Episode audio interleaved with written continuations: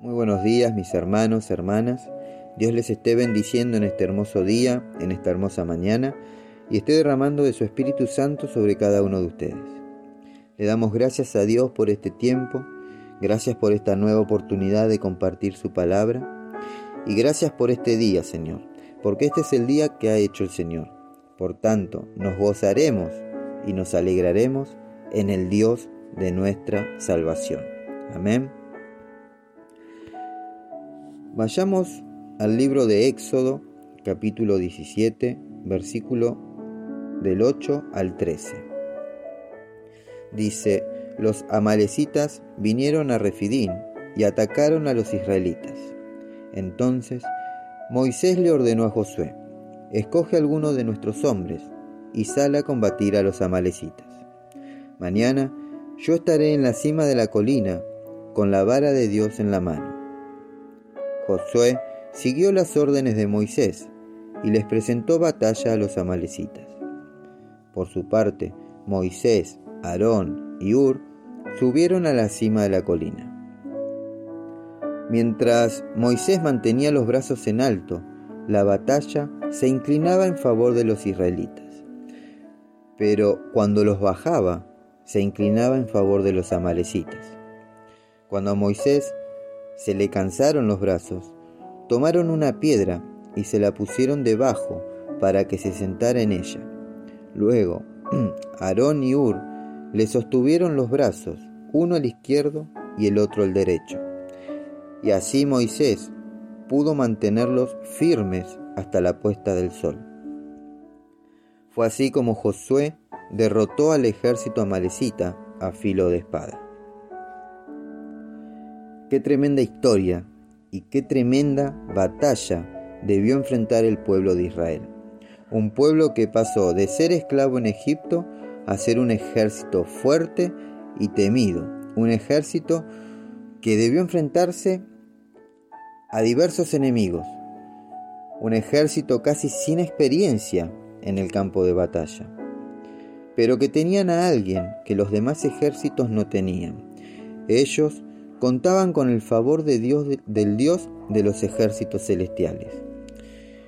En esta historia quiero destacar dos cosas que noté y que son sumamente importantes.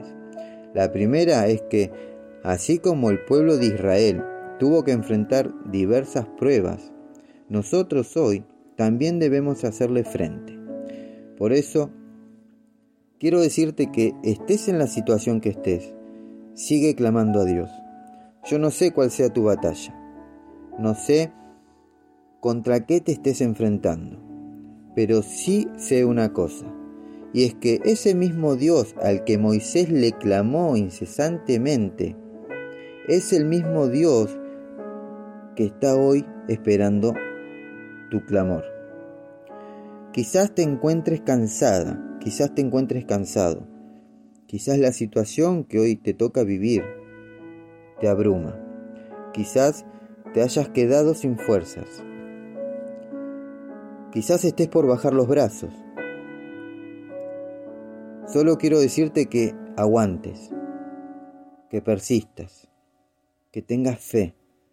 Busca un hermano en tu iglesia, quien te ayude a sostener los brazos en alto hasta que alcances la victoria. Recuerda mantener de mantenerte firme en oración y en ayuno, buscando el rostro de Dios. Y si aún no ves una respuesta de Dios, sigue clamando y nunca bajes los brazos. Habacuc 3, versículo 17 y 18 dice, aunque la higuera no florezca, ni haya frutos en las vides, aunque falle la cosecha del olivo y los campos no produzcan alimentos, aunque en el aprisco no haya ovejas, ni ganado alguno en los establos, aún así yo me regocijaré en el Señor, me alegraré en Dios, mi libertador. Amén. La segunda cosa que destaco de esta historia es que, así como Aarón y Ur eh, sostuvieron los brazos de Moisés cansados ya de clamar. Nosotros debemos levantar los brazos de nuestros líderes, compartir sus responsabilidades, apoyarlos, darles eh, aliento en medio de sus desafíos, de sus pruebas, de sus batallas, y hacerles saber que cuentan con nuestro apoyo, que acá estamos para levantar en alto sus brazos que quizás hoy se encuentren cansados y clamar a Dios juntos eh, como cuerpo, como familia. Hacerles saber que pronto se terminará lo que están pasando y podremos ver la mano de Dios obrando y juntos le daremos la gloria y la honra a nuestro Dios por su fidelidad y por su amor. Así que te insto a que sigas clamando, que sigas orando. Sigue clavando tus rodillas ante Dios y verás la gloria de Dios en tu vida y en tu familia. Señor, te damos gracias por este tiempo.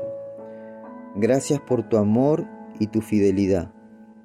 Gracias por amarnos y fortalecernos cuando nuestras fuerzas flaquean, cuando nuestras fuerzas disminuyen.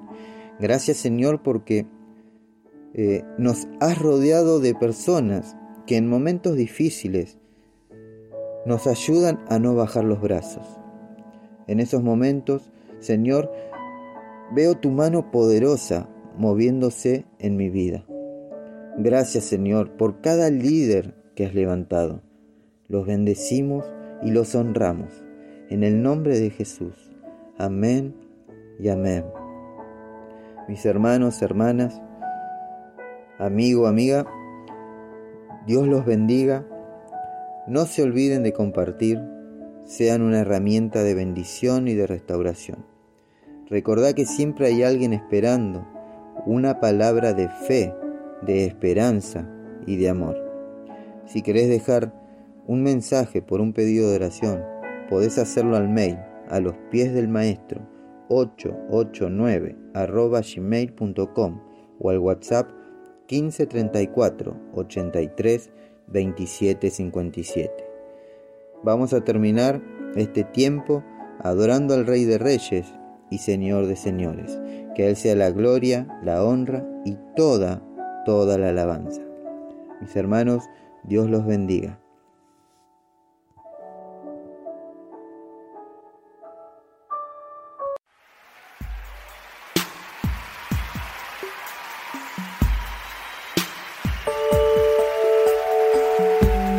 Levanta las manos al cielo conmigo, repite, Señor, levanto mis manos, aunque no tenga fuerzas, aunque tenga mil problemas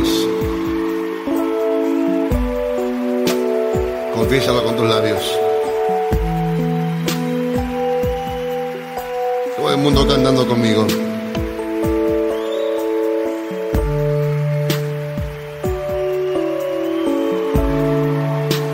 Levanto mis manos, aunque no tenga fuerzas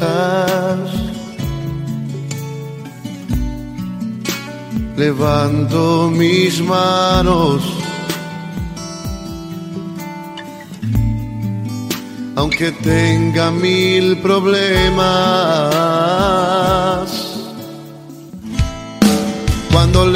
levanto mis manos, comienzo a sentir una unción que me hace cantar. Levanto mis manos,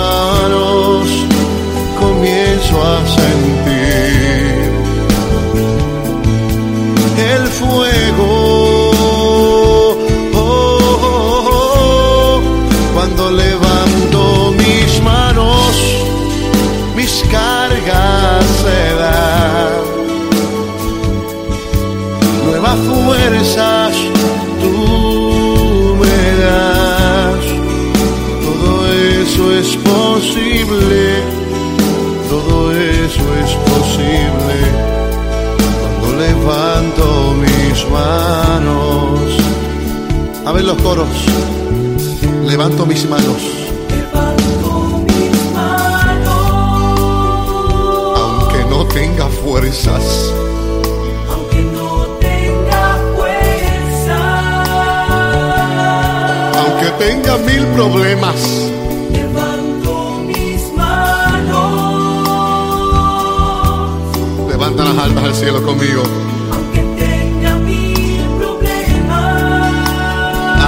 Sucede cuando levantas tus manos. Cuando levanto mis manos, ¿Qué comienzas a sentir?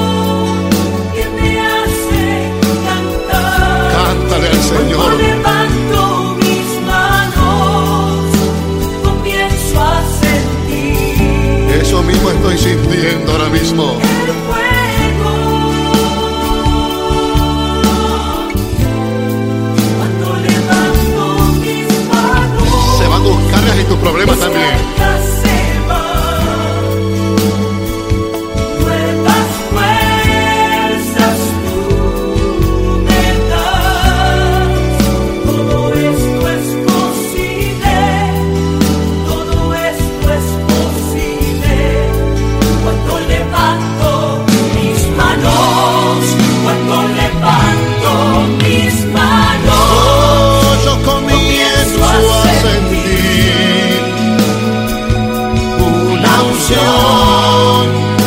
me hace, que me hace cantar. Cuando levanto mis manos, comienzo a sentir el fuego,